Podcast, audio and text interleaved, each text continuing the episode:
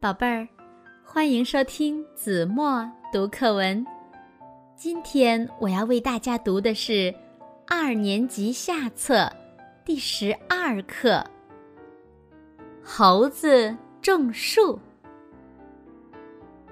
猴子种了一棵梨树苗，又浇水又施肥，等着将来吃梨子。正当小梨树快成活的时候，一只乌鸦哇哇的对猴子说：“猴哥，猴哥，你怎么种梨树呢？有句农谚，‘梨五杏四’，梨树要等五年才能结果。你有这个耐心吗？”猴子一想，对。五年太长，我可等不及。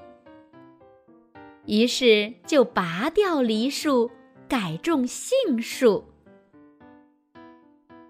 正当杏树快成活的时候，一只麻雀喳喳的对猴子说：“猴哥，猴哥，你怎么种杏树呢？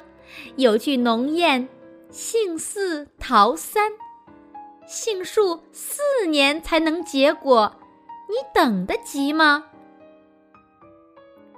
猴子一想，对，四年太长了，我也等不及。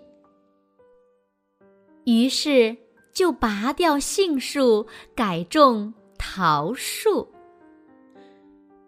正当桃树快成活的时候。一只杜鹃咕咕地对猴子说：“猴哥，猴哥，你怎么种桃树呢？有句农谚，桃三阴二，种桃树再短也得三年才结果，你不着急吗？”